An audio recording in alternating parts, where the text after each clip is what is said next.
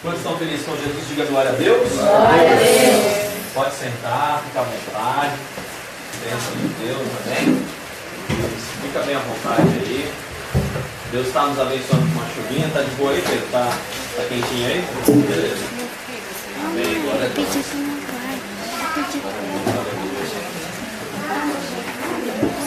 Amém? Bom, a palavra de Deus para nós, Deus preparou para nós hoje. Palavra abençoada, mais uma meditação né, no Evangelho, mais uma meditação para a nossa vida.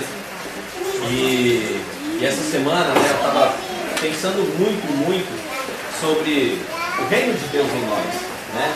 E como esse reino ele tem né, se manifesto, e como é, Jesus tem sido glorificado em nós. Então eu queria que você abrisse sua Bíblia no livro de Mateus. Aleluia. Livro de Mateus, no capítulo 15. Aleluia. Abre Mateus, capítulo 15.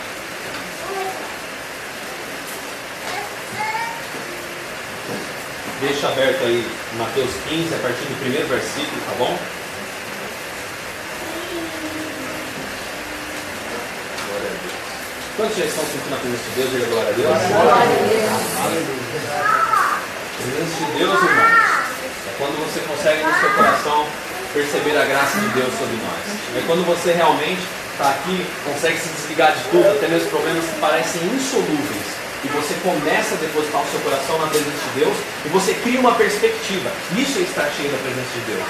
Estar cheio da presença de Deus é também falar em línguas, é, é também você receber o batismo do Espírito Santo, é também. Quem hoje aqui quiser, Jesus pode batizar você com o Espírito Santo. Mas estar acima de tudo, cheio do Espírito Santo de Deus, é você ter entrado aqui hoje acreditando que não tinha mais solução, acreditando que às vezes as coisas não estão aparentemente como você imagina, mas você entra aqui e até mesmo antes da palavra, antes de você receber a ministração, você começa a ter perspectiva. Você começa a ter uma nova visão a respeito da sua vida. Isso é presença de Deus. Se você começa a pensar em soluções para a sua vida, se você começa a pensar em soluções para o seu coração, para o seu casamento, para as suas coisas, eu quero dizer para você, você está sentindo a presença de Deus. Às vezes as pessoas confundem, sabe gente? Né? Uma coisa que eu, eu vi, né, o pastor Ademir Pereira sobre destacar muito bem no livro dele. Ele tem um livro, o pastor Ademir tem um livro chamado A Igreja que Deus Deseja, que Jesus Deseja. Naquele livro ele destaca muito bem que às vezes nós somos levados pela emoção. Muitas vezes nós somos conduzidos por emoção, por chorar na presença de Deus. Isso é bom também. Isso é maravilhoso. Isso também atesta a presença de Deus em você. Mas as pessoas acham que Deus só está no culto quando ela chora, Deus só está no culto quando ela fala em línguas. E não, Deus está neste lugar hoje porque você está cheio da presença de Deus. Glória a Deus. Bom, olha só que interessante, a palavra de Deus que eu venho trazer para você hoje é, tem um título até interessante, um título que diz assim, o que há em nós.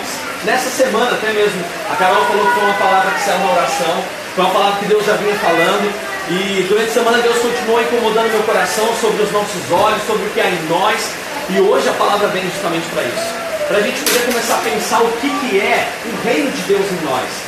É, eu tenho certeza que você já assistiu é, algum filme de, por exemplo, assim, aquele Troia, né? Quem já assistiu Troia aqui, né? Com Brad Pitt, até que eles chegam naquela muralha e, e tem aquele Aquiles, né? Um grande guerreiro. Ou quem já assistiu algum filme, por exemplo, como aquele Coração Valente, né? Filmes épicos, né? Ou até mesmo aquele outro Gladiador, né? Que fala sobre a expansão do, dos romanos, né? Só filmes assim, né? Por que, que eu estou citando isso? Porque você já reparou que naqueles filmes é, literalmente é como se para que o reino deles tivesse poder, para que o reino deles tivesse é, uma aparente soberania. Já reparou que para um reino ele ser realmente algo de sucesso, era necessário que eles conquistassem territórios. Já reparou até mesmo quando você pega um jogo de LOL, né? Ou jo é, vamos, vamos até citar LOL aqui, né? Já reparou que você consegue só seu bam bam bam se você conquista território? Eu lembro daqueles primeiros ainda, né? Os primeiros jogos que saíram, que era o, o Age of Empires, né? Olha só. Gente, você tinha que conquistar o território para que um reino pudesse ser realmente estruturado. Além de conquistar o território, era necessário construir uma estrutura naquele lugar. Era necessário construir uma edificação naquele lugar. Era necessário colocar exércitos. E era assim que um reino tinha poder. Você sabia que no reino de Deus hoje não é diferente? Você sabia que no reino de Deus hoje é do mesmo jeito? Que o reino de Deus, ele é reconhecido e ele é atestado que ele tem poder, que ele tem soberania, que ele tem sucesso quando ele conquista território. Pastor Daniel, você está falando daquela passagem que diz assim, que até os confins da terra ouviria-se o nome de Deus? Não. Pior que não. É justamente sobre a mensagem que eu vim falar hoje, que é o tema dessa mensagem. Pastor, e qual a diferença então daqueles reinos antigos para o reino de Deus hoje em dia? Que território é esse que ele tem que conquistar? O reino de Deus, o que diferencia de antigamente para hoje, é que o território dele é o coração humano. Antes, o território estava nas terras, nos lugares, no que eles tinham. O reino de Deus não. E o reino de Deus, na verdade, é o seu coração. É o quanto ele toma parte no seu coração. É o quanto ele entra no seu coração. É a proporção do que ele entra no seu coração é que você entende se o reino de Deus está tendo sucesso, se o reino de Deus tem poder e se o reino de Deus tem soberania. E aí você começa a pensar, né? Puxa, será Será que o meu coração está tomado pelo reino de Deus? Será que o reino de Deus tem soberania no território do meu coração?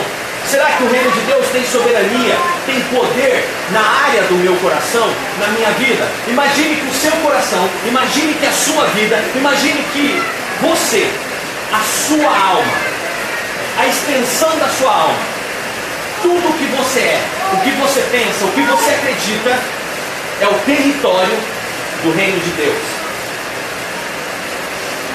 Agora pense nos seus comportamentos, pense nas suas atitudes, pense no, nas suas escolhas, pense em tudo que você tem vivido. O quanto está tomado pelo reino de Deus.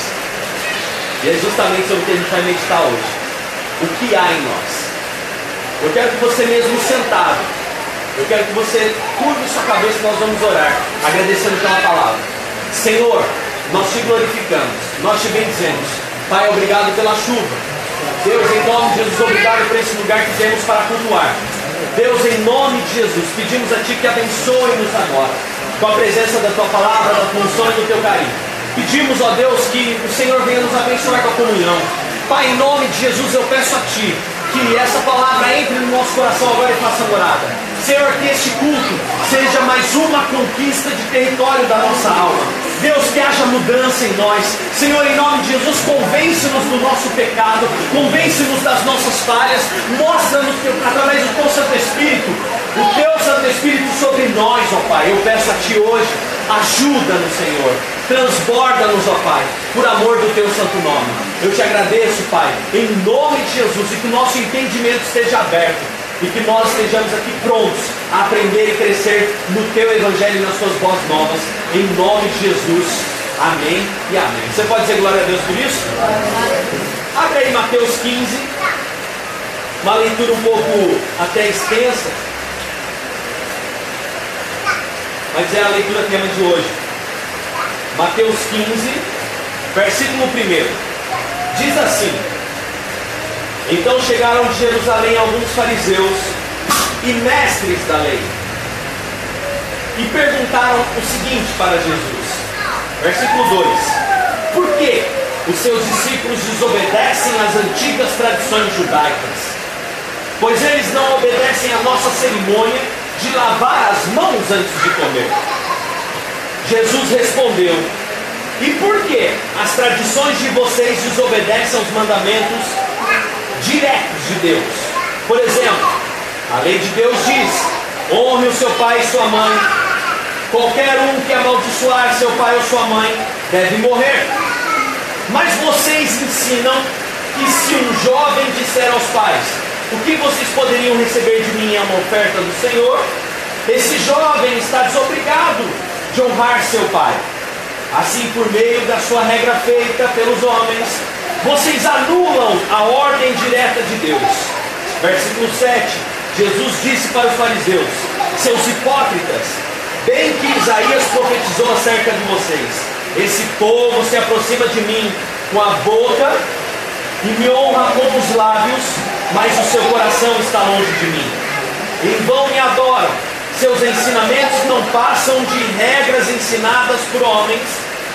E então Jesus chamou o povo e disse: Ouçam o que eu digo e procurem entender. Você não se torna impuro com o que entra na boca, mas sim o que sai da sua boca. Isso é que torna você impuro. Então os discípulos vieram e lhe disseram: O Senhor ofendeu os fariseus com aquela observação. E Jesus respondeu: Toda planta que não foi plantada por meu Pai Celestial, essa será arrancada. Portanto, não façam caso desses fariseus. São guias cegos guiando cegos. Se um cego conduz outro cego, ambos cairão no buraco. Versículo 15. Então Pedro, Pedro pediu a Jesus que explicasse o que ele queria dizer quando declarou que não é a comida que contamina o homem. Versículo 16: Vocês não entendem? perguntou Jesus.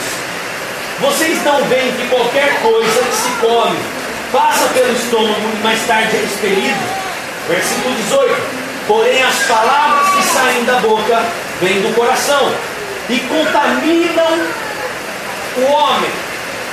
Conta, e contaminam o homem que fala essas palavras. Versículo 19: Porque do coração saem os maus pensamentos, os homicídios, os adultérios, as imoralidades sexuais, os roubos, as mentiras e as calúnias. E por fim o versículo 20. São essas coisas que contaminam o homem. Mas não há contaminação espiritual em comer sem primeiro cumprir a cerimônia de lavar as mãos. Você pode dizer glória a Deus por isso? E é assim. Olha o que Jesus fala nesse trecho, é impressionante. O que é impressionante? O impressionante é que quando Jesus fala a respeito de que o coração é o lugar aonde Deus está preocupado que algo aconteça, é porque dali é que depende do resto. Aqueles fariseus estavam preocupados com o ritual. O ritual de lavar a mão, o ritual de fazer, o ritual de acontecer. Os fariseus estavam realmente preocupados, sabe com o quê? Com a sequência de coisas a fazer. Mas eles se esqueciam que o reino de Deus é muito mais importante. e aí? Reino de Deus, gente, é um reino onde o teu coração é que determina o território. Reino de Deus é um lugar aonde depende de você, o quanto você permite que ele avance. Os fariseus não, não conseguiam enxergar o que Jesus tinha para eles. Os fariseus não conseguiam entender o que Jesus tinha para a vida deles. Os fariseus não conseguiam ter a clareza de que o reino de Deus não eram é, é, é, rituais e sequências feitas por homens. Olha só que interessante. O reino de Deus, ele na verdade é o quanto nós permitimos que ele aconteça. O quanto nós deixamos de lado, muitas vezes a tradição, muitas vezes não, mas espera aí, é a gente mesmo, né? Eu mesmo, até ontem eu escrevi um texto e falei, cara, mudar, mudar, mudar e mudar de novo. E assim é o caminho. Nossa, mas você não é inconstante? Não. Não porque o meu valor é constante. A minha fé em Jesus é constante. O meu conhecimento do reino de Deus é constante. A minha certeza que Jesus é o Senhor é constante. Sabe o que muda? O que muda é que o meu velho eu está morrendo todos os dias, aleluia. E é isso que Jesus tem para nós. É isso que Jesus tem para nós. Uma mudança, uma transformação, dia após dia. Olha só que impressionante. Até separei aqui. Os fariseus não conseguiam enxergar então, por quê? Porque eles achavam que Jesus não podia ser o Messias, não podia ser um enviado de Deus, porque o enviado de Deus seria como Moisés, maior que Moisés, porque a palavra afirma que ele era maior que Moisés. Então eles pensaram, peraí, maior que Moisés?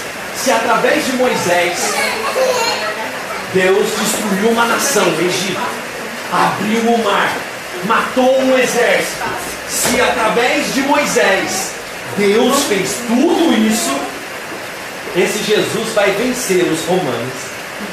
Se Jesus é o Messias, então ele vai pegar uma espada, ele vai dar o poder para o exército. Ele vai, esse, esse Messias ele, ele, ele, vai conquistar territórios. Esse Messias ele vai, ele vai vencer outros exércitos. Onde na verdade Jesus não. Jesus ele vem e fala o quê? O meu reino é invisível. Lá em Lucas, se você puder abrir aí, até mesmo anotar, Lucas 17, versículos 20 e 21. Até pedir para o Renan ler para mim. Lucas 17, versículos 20 e 21. Lê para mim, Renan, por favor.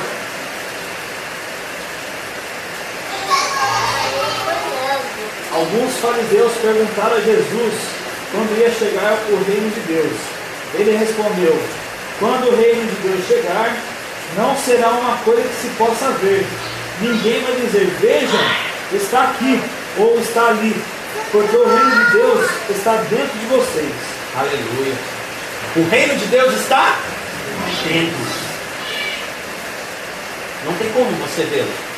Não é um prédio não é, não é um exército, não é um cavalo, é um carro, um cavaleiro, não é uma espada, não é um domínio político. Daniel, transfere para hoje em dia é simples. O reino de Deus não é o carro que você anda. O reino de Deus não é a casa que você tem. O reino de Deus, Jesus não é o seu rei. E simplesmente porque você está numa casa bacana, porque você está empregado ou não, isso não é o sinônimo da presença do reino de Deus. Porque principalmente essa igreja primitiva, quando Jesus subiu aos céus e o Espírito Santo dele desceu, aqueles homens foram perseguidos, mortos, caluniados, e ainda quem os perseguia, que eram os judeus, na verdade os fariseus, que perseguiam aqueles homens, diziam: estamos fazendo o serviço de Deus. E Jesus avisou isso. Por causa dos rituais, por causa das circunstâncias, por causa da. Ah, não, mas vocês não fazem igual a gente. Então vocês não são de Deus. Vocês são daquele Jesus lá. Aquele Jesus que disse ser o Messias. Por quê? Porque eles não creram que Jesus era o Messias. E até hoje não creem. Estão esperando lá. Nos próximos anos virá. Mas não será ele. E aí?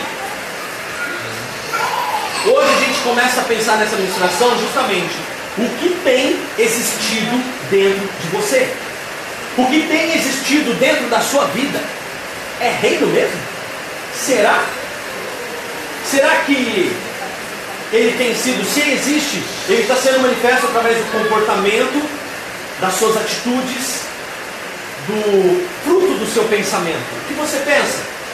a sua alma, o que você acredita e como acredita, isso é reino? Isso é território conquistado? Isso é realmente expansão do reino de Deus? Ou não? É isso que Jesus está preocupado. Questionamento para a nossa vida hoje, o que tem habitado em nossos corações e que tem transbordado para a nossa boca. Preste bem atenção nessa sequência. O que tem habitado meu coração que tem transbordado para a minha boca, que tem filtrado o que nosso ouvido escuta que os nossos olhos veem. Quando o reino de Deus está instalado, ele é uma central de comando. Quando o reino de Deus está na sua vida, ele é uma central de comando. Quando você fala, você começa a falar do que o coração está cheio. Quando você começa a pensar, você pensa fruto do que está aí dentro. Quando você escuta, você interpreta de acordo com a informação que está aqui dentro. E quando você vê, a primeira impressão vai ser dada pelo filtro que você instala, pelo reino ou pelo adversário. E aí, Jesus afirma claramente que se os seus olhos forem bons, o seu corpo será luz. Ou seja, se o reino de Deus existe em você, você brilha. Você brilha. Não tem como. É minha pequena luz, eu vou deixar brilhar. Minha pequena luz, eu vou deixar brilhar. Minha pequena luz, eu vou deixar brilhar. Brilhar, brilhar, eu vou deixar brilhar. Olha só que coisa. Não. Olha, será que vem de Deus aquele pensamento que diz assim: não, não, não. Não, não, não me veja, não me encontre, não me ache, não me olhe.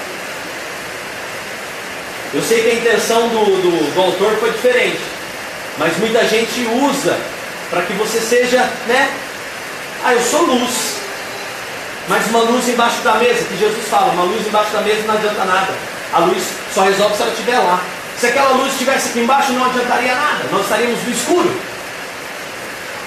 Aí tem uma luz que diz assim: Eu não preciso ser reconhecido por ninguém. Eu sei o que ele quis dizer. Mas a gente tem que tomar cuidado. Porque eu posso dizer uma coisa? Como que as pessoas vão ver o reino de Deus se você não brilhar? Não confunda o brilho de Deus na sua vida com soberba. Porque você tem a humildade suficiente para saber que o que você faz de bom vem de Deus, aleluia. Suas atitudes vão brilhar. Embora você não precise, não necessite, sem falar assim, eu não necessito, não, eu não preciso, né? Ele fala isso, eu não preciso. Mas, na verdade, você vai ser reconhecido.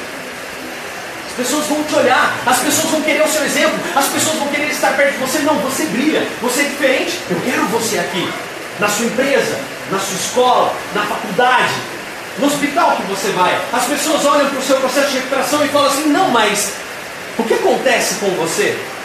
Que comida você come? Não é o que eu como, é o que sai de dentro de mim. Não é o que eu estou comendo, é o que sai de dentro de mim. Mas espera aí, era para você ter morrido essa semana. Ah, mas não é o remédio que faz a diferença. Ajuda. Cura esse corpo mortal. Mas é o que sai de dentro de mim é que faz vida e me torna imune. Aleluia. É o Espírito Santo de Deus que está em mim. E olha só, e por quê? Existe um perigo nessa luz. Jesus estava preocupado e a Bíblia é para os cristãos, a Bíblia é para quem crê em Jesus. Um grande erro da igreja moderna é, e é fruto de guerras, e foi há um tempo atrás e continua sendo, é acreditar que a Bíblia é um tijolo que tem que ser enfiado goela abaixo para todo mundo. Onde Jesus disse: Se você crê, eu entro e faço morada. Então, se as pessoas acreditam na Bíblia, aí vem o estágio seguinte: a Bíblia serve para você. Enquanto você não acredita em Jesus, enquanto uma pessoa, ai pastor, mas eu estou trabalhando com um homossexual, ai pastor, mas eu estou trabalhando do meu lado a minha vizinha, ai, ela só escuta funk o dia inteiro, ore por ela. Ore por ela. Ore para que ela reconheça o reino de Deus. Ore para que a palavra de Deus chegue naquele coração e trate eles como amor. Com amor. Como? Como irmão. Porque amanhã depois ele pode aceitar essa palavra e essa palavra vir a fazer efeito. Aí para o cristão a homossexualidade não cabe, para o cristão determinados comportamentos não cabem. Porque o reino começa a tomar território e a gente começa a ter transformações. Eu me lembro até hoje do, do exemplo da Dona Zilda até mesmo. Dona Zilda sempre foi uma católica fervorosa, né? gostava das coisas corretamente. E dentro do cristianismo verdadeiro, nós não temos o hábito de ter imagens em casa. Nós sabemos que né, isso daí foi uma modificação na igreja durante um tempo. A igreja original não tinha imagens. Mas é a crença deles e a gente respeita. Mas nós, como cristãos, nós não temos imagens. E ela foi aprendendo. Eu nunca falei sobre imagens. Eu falei, se um dia ela se incomodar, amém. É o espírito quem convence, não é o chato. Porque quando a gente tenta convencer, você deixa de ser o espírito. Você é um chato. É o espírito quem convence, é o seu testemunho que demonstra, e não o chato. Porque a partir do momento que você chegar para a pessoa e começar a falar assim, nossa, mas você sabia que homossexualidade é pecado? Aí ele vai olhar para sua cara, mas eu não acredito em pecado. Chato. Aí você vai ser o chato. Viva como um cristão. E os que não querem viver ao seu redor, ame-os. Porque assim você estará glorificando ao Pai que está no céu. Não seja chato. E aí eu me lembro que um dia ela falou, é, eu sou uma cristã. E a igreja primitiva não tinha imagem de escultura. O, o Deus Israel disse que não era. No, até no tempo da lei ele falou assim, não faça imagem de escultura. Ah, eu não preciso disso não. E ela pegou e tirou aquelas imagens, deu, algumas jogou fora que já estava bem velhinha. E ela foi aprendendo. E o reino de Deus é assim. A transformação acontece de acordo com o que você vai dando liberdade. Não adianta eu chegar aqui para você e falar assim, olha, a embriaguez é pecado. Se o Espírito ainda não tomou território na sua vida. Não adianta eu falar para você que a maledicência é pecado se o Espírito ainda não tomou proporção na sua vida. Não adianta. Eu chegar para você e falar assim, olha, determinadas músicas você ficar escutando lhe convém, você não vai entender, porque talvez o Espírito ainda não tomou essa área na sua vida. E é Ele quem sabe a hora de tomar e a hora. Por quê? Depende tudo de você permitir. Agora tem um problema, um problema muito grande. Os fariseus eram conhecedores da palavra. Os fariseus eram pessoas que tinham a total habilidade do reino de Deus, mas só que quando você adquire um conhecimento, quando você adquire o conhecimento da palavra de Deus, só que você começa a tender para a carnalidade e começa a justificar a sua carnalidade com a palavra. É quando lu a luz se torna em trevas. Só que essas trevas são muito piores do que as trevas comuns. Porque Jesus fala que se os seus olhos forem bons ou se os seus olhos forem simples, o seu corpo será luz, como nós falamos. Mas se eles se tornarem em trevas, que densas trevas serão. Sabe por que Satanás vive em densas trevas? Porque ele sabe que Deus é Senhor. Só que ele justificou para si, usou aquele conhecimento para defender o seu ponto de vista. Por isso que ele se tornou em densas trevas. É quando nós usamos a palavra para defender as nossas vãs, é, os nossos bons pensamentos, as coisas fúteis que nós vivemos. Ah, não, mas está na palavra, amado. Você está em trevas. Jesus disse isso para os fariseus: vocês estão em trevas. Porque a forma como vocês usam a palavra não é uma palavra para o reino de Deus ser glorificado, mas é uma palavra para impor um duro peso sobre o povo. É uma palavra ao qual vocês distorceram e disseram que basta um filho, pagaram lá uma oferta para vocês, que o pecado está perdoado, um pecado que, segundo a lei de Moisés, era para a morte. Os fariseus distorciam. E aí? Quando você tem a palavra de Deus em você, use a palavra de Deus sempre para que Deus seja glorificado na sua vida. Porque o dia que você começar a usar a palavra para se esquivar, essas trevas vão ser piores do que se você não conhecesse. Porque não são trevas da ignorância, mas sim são trevas da concupiscência do pecado, da, do, do concordar com o pecado. E aí, pastor? Pois tudo. E por que, que é tão denso? Porque daí você vai se achar o dono da verdade. Porque daí você vai acreditar que você já sabe tudo. Os fariseus, né? Eles achavam que sabiam tudo. E aí o que vai acontecer? Se alguém com o Espírito Santo de Deus chegar numa pessoa dessa e falar assim, olha, é, você talvez esteja enganado, está usando isso para seu próprio deleite. Ele vai falar, eu, eu já sei tudo. E não, isso que você está dizendo não é dessa forma.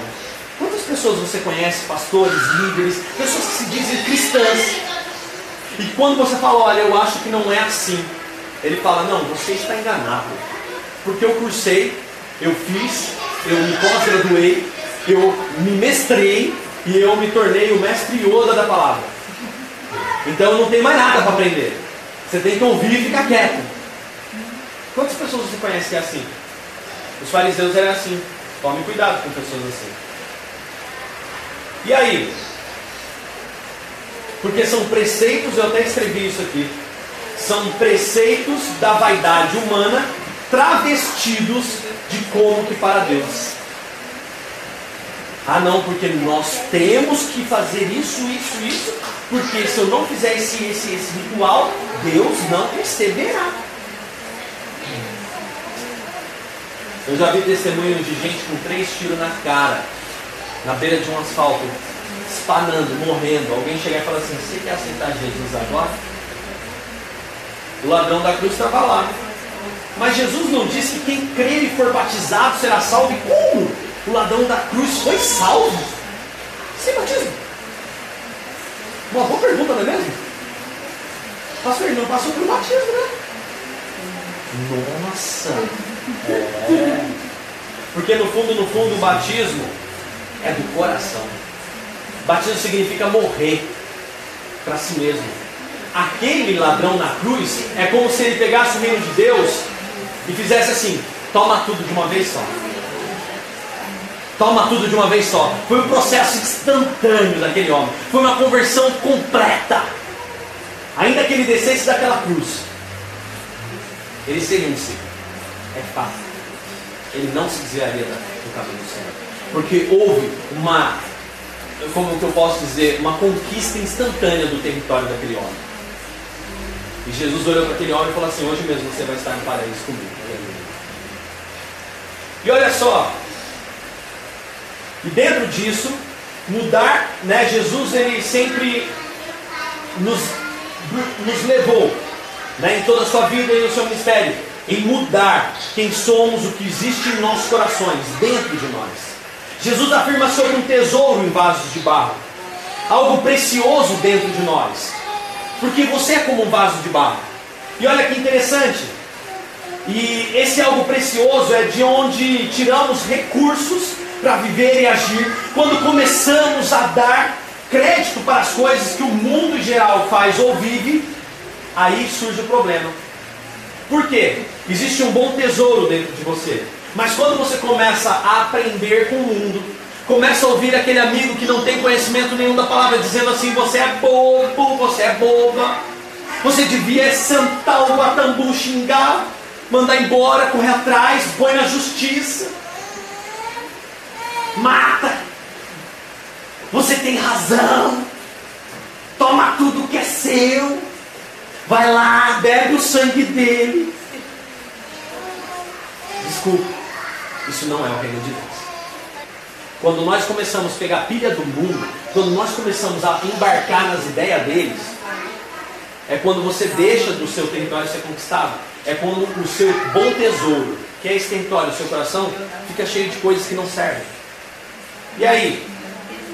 E aí é quando você vê o reino de Deus perdendo território na sua vida. Mas, em compensação, quando temos o reino de Deus em nós, nós criamos o bom tesouro que Jesus fala. E essa mesma situação, você colocar um bom tesouro ou um mau tesouro, posso dizer uma coisa? Isso é a mesma coisa do que uma guerra. Eu só quero até mesmo antes da gente continuar, existem algum alguns personagens aqui. Que personagens são esses? Primeiro, a carne. A carne é de, de onde vem todos os males. É aí de você, do seu coração. É da carne que provém tudo aquilo que a gente leu. Você viu lá em Mateus? Está aí dentro de você. Porque Pedro perguntou, mestre, mas e aí? De onde? De você, Pedro. Está dentro de você. A vontade de fazer tudo que é ruim, tudo que não presta, está no, no seu eu humano. Então, o primeiro personagem dessa guerra toda é a carne. Quando eu falo carne, é o seu corpo, é a sua vida humana. Está aí. A guerra é sua. Contra você mesmo. Depois tem um segundo personagem. Esse não é o primeiro, ele é o segundo. Que ele é o agravante, né? Que é o diabo. O diabo é o mentiroso, o enganador, aquele que usa a mentira e a persuasão para te fazer acreditar que as vontades carnais trazem algo de bom e que você vai ter benefícios com isso. Então, pastor, mas o diabo não veio para roubar, matar e destruir? Não veio. Aquilo lá é coisa dos pastores de Israel. A gente essa semana falou sobre isso, né, Vera? Rapaz, é sério meu pastor? É. Não é o diabo? Não, não, não, não. Está descrito. Se você for no Apocalipse, a grande serpente, o enganador. Se você for em, em João, você vai ver que ele é aquele lobo que entra no meio das ovelhas e espalha o rebanho. Se você vê ainda em João, Jesus disse que os fariseus eram filhos do diabo, porque eles eram mentirosos. E aí sabe o que, acontecia? Jesus disse: Vocês são filhos dele porque ele é mentiroso. E esse é o papel dele enganar. E ele é homicida desde o começo. E aí, pastor? Ué, o diabo, o papel dele é enganar. Olha só. Depois do diabo, aí vem um outro personagem. Aí esse personagem é o que vem em contrapartida para te ajudar contra Satanás, que é o Espírito Santo. O próprio Jesus em espírito, a manifestação do próprio Deus que nos lembra a todo instante de como devemos viver. O que há de bom em nós. O que você acha que há de bom em você, na verdade é o Espírito Santo a todo momento falando assim: filho, não vai por essa. Filho, não vive assim. E por fim tem você. Você é o último elemento. Você você. Não você carne. Você quem você é. Como assim? Explica melhor. Bom, é o que o mundo chama de alma. Um ser a parte que decide o que irá fazer diante de tantas opções e que decidirá principalmente se ouve a carne e cede à tentação do diabo ou irá lutar ao lado de Jesus pela conquista da eternidade. Aleluia. É você quem vai escolher. O que chama-se de alma. Então você tem a carne e o diabo por um lado, e você tem o sacrifício de Cristo e o Espírito Santo todo dia te lembrando que você deve viver. E aí você agora vai entrar numa guerra. Uma guerra com dois lados, com dois reinos. O reino de Deus, que é um personagem, e o reino da carne. O reino, até mesmo o príncipe desse século, o diabo que ele fica tentando falar para a gente, não, mas pelo amor de Deus, você não pode viver assim, você não deve viver assim, só você faz isso. Estou nem aí, não sou daqui. Eu não sou daqui mesmo. Realmente, só eu faço isso. Talvez um em tantos milhões. E olha que interessante. O da carne tem um potencializador que é o diabo. Este reino da carne quer te dizer o que, que você não vai além do que existe nesse mundo. O reino da carne, ele quer dizer que precisa, você precisa aproveitar enquanto está vivo. O reino da carne quer dizer para você, olha, aproveita, porque você vai morrer. O quanto você escuta o mundo dizendo isso? Aproveita, porque você vai ficar velho. Aproveita, porque você vai morrer. Aproveita, porque o tempo passa.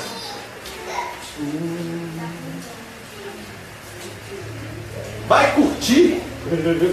Aperta o like e sai andando. Aperta o like e hashtag partiu.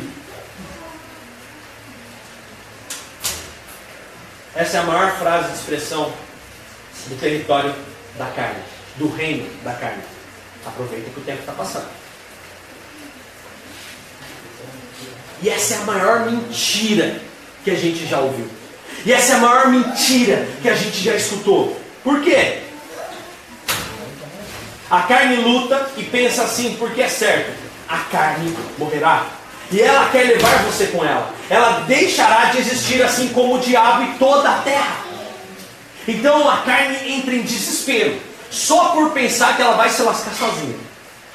O diabo fica desesperado, porque ele sabe que um dia o mundo irá acabar e ele irá acabar junto com o mundo. Então o que ele precisa? Ah, eu vou, mas eu não vou sozinho. Mas em contrapartida existe o reino de Deus, que tem o Espírito Santo como ajudador e consolador e que nos lembra que o que aprendemos sobre o reino de Deus. Sabe qual é a frase do Espírito Santo para você? Espere um pouco. Você é um ser eterno, dentro de um organismo destrutível.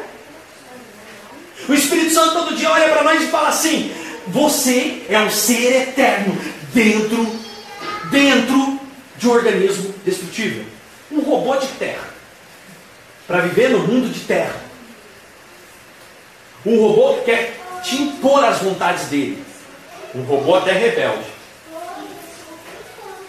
Mas você é eterno, aleluia. Esse é o X da questão. Dani, por que a gente está falando do que há em nós e agora você fez essa volta e quer nos mostrar qual é o grande ponto dessa situação?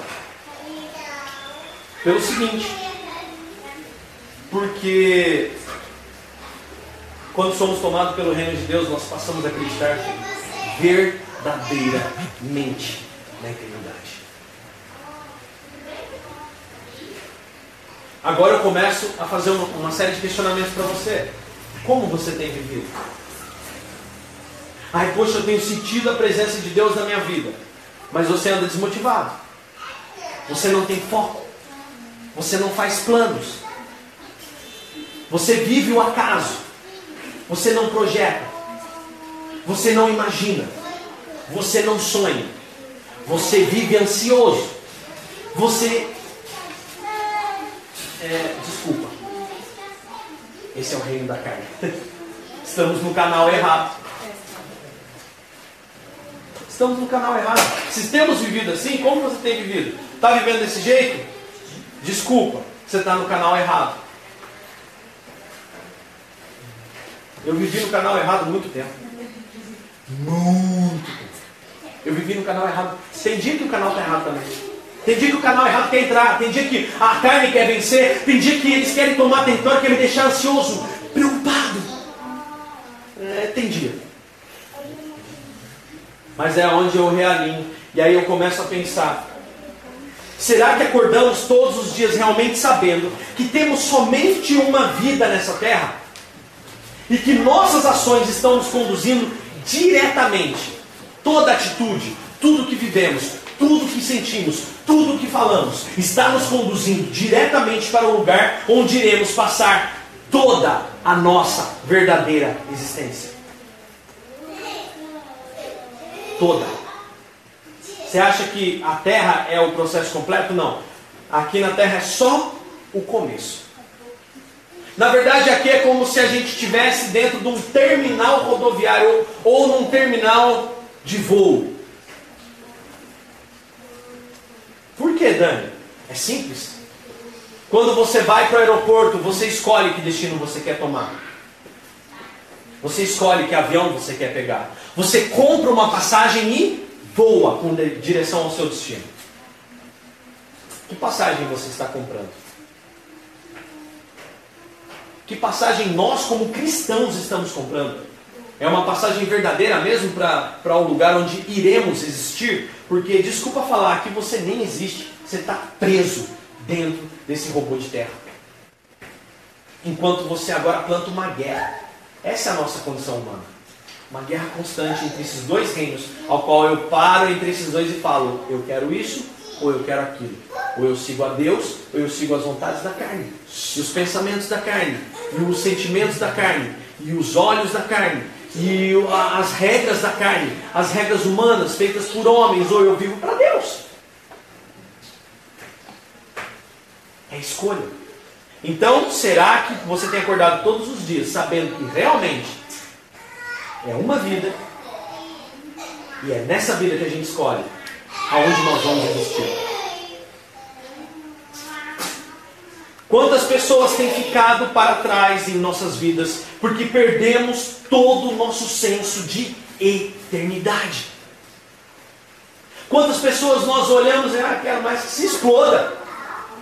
Onde você poderia olhar e falar assim, ah, deixa quieto. Nossa, mas você é diferente.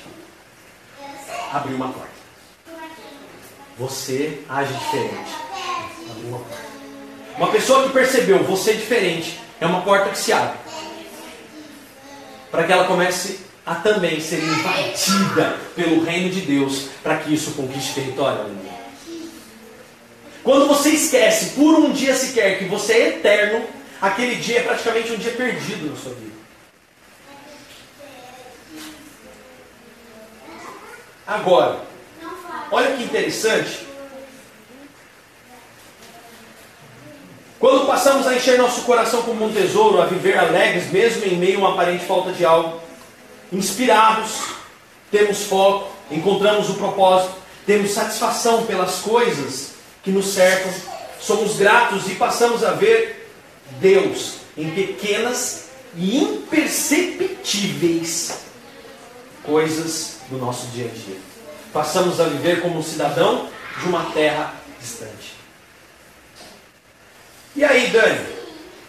Esse talvez seja um antídoto para que o reino de Deus passe a conquistar os territórios do nosso coração.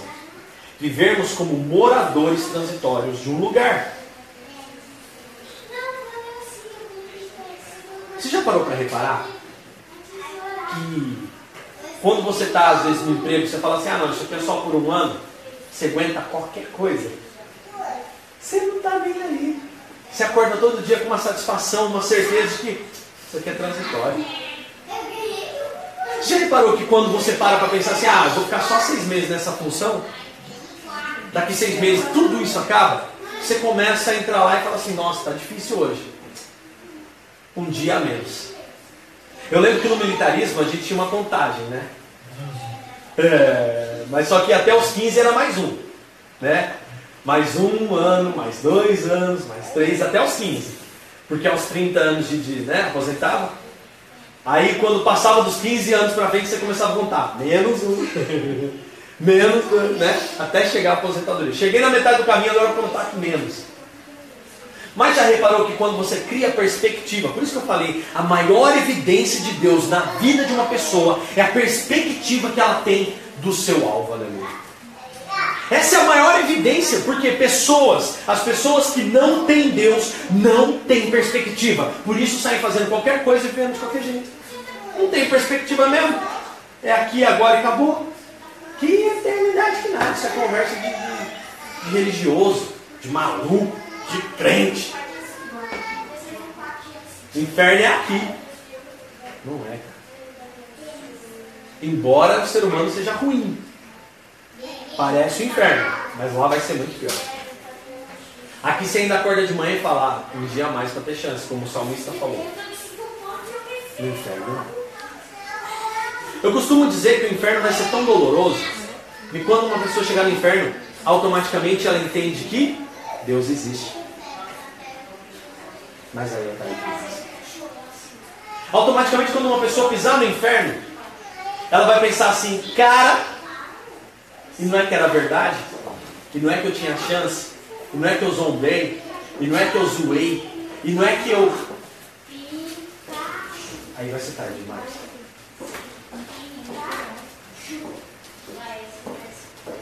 Quando sabemos que ficaremos em um determinado local por pouco tempo, não nos prendemos às circunstâncias que cercam aquele momento, mas nos preparamos e agimos esperançosamente e tudo porque aquilo é transitório.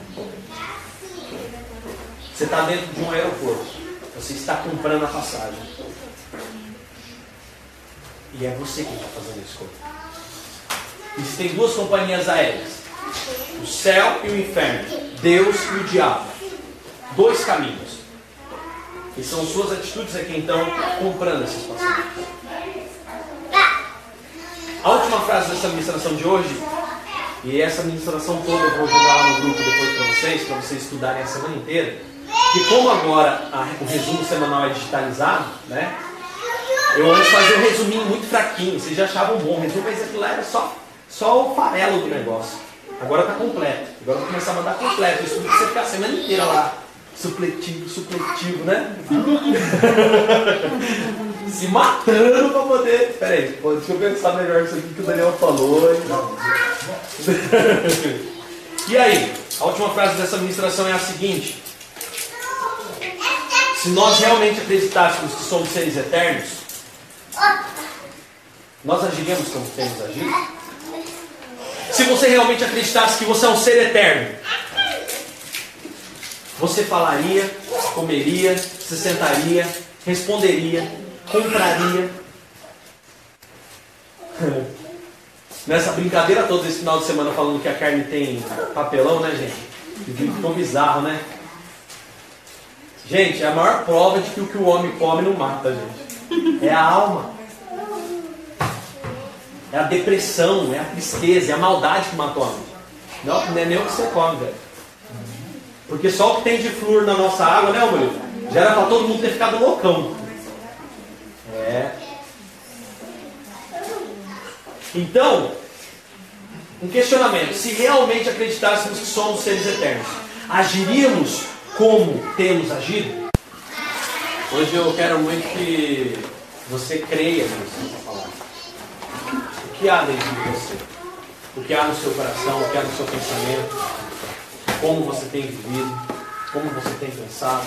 A mensagem dessa semana foi justamente isso. Se os nossos olhos forem trevas, serão densas trevas. Vai ser algo que realmente não tem volta, porque somos crescedores. Senhor, eu nasci para te chamar de Deus. Eu nasci para te chamar de Pai e andar ao seu lado.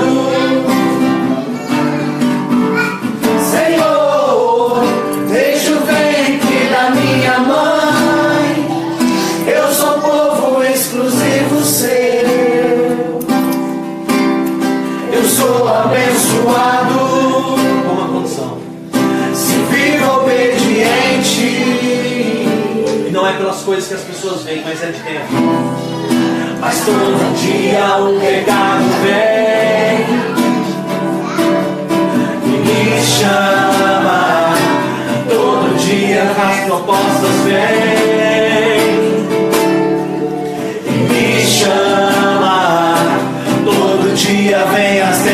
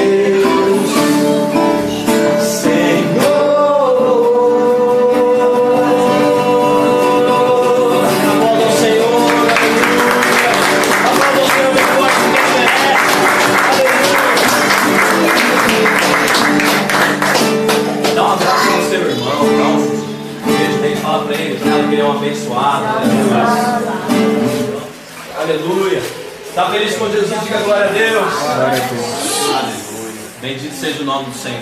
Amém? Vamos orar agradecendo ao Senhor em nome de Jesus por essa reunião. Vamos fazer assim com as nossas mãos para receber do Pai. Senhor, nós te agradecemos, ó Pai, por tudo que o Senhor tem feito. Te glorificamos. Muito obrigado por esse momento aqui de oração, momento da palavra. E Deus, em nome de Jesus, eu peço a Ti que abençoe, Pai, a vida dos meus irmãos. Abençoe a vida daqueles que estão pela internet, Pai, com uma semana de, de, de bênçãos, de vitória, de muita, muita alegria, de muita realização, Pai. Que eles tenham realmente foco, determinação, que eles sejam inspirados pelo Teu Santo Espírito, todos nós, ó Pai. Em nome de Jesus. E Pai, abençoa também esse momento de confraternização que vamos ter. Pai, abençoa tudo que foi feito aqui, aqueles que puderam ajudar em nome de Jesus. E que a nossa união seja sempre o nosso foco, Pai. Em nome de Jesus. Que o Senhor esteja no meio de nós, nos ajudando cada dia mais com a Tua palavra e com o Teu Santo Espírito. Muito obrigado, Senhor, em nome de Jesus. Que nós possamos sair daqui depois em paz, cheios do Espírito Santo de Deus. Que o rosto do Senhor brilhe sobre as nossas vidas. Aleluia. Que nós tenhamos a paz. E nós saímos daqui agradecidos e dizendo. muito obrigado, Jesus. Muito obrigado, Jesus. Muito obrigado, Jesus. Aplausos ao Senhor.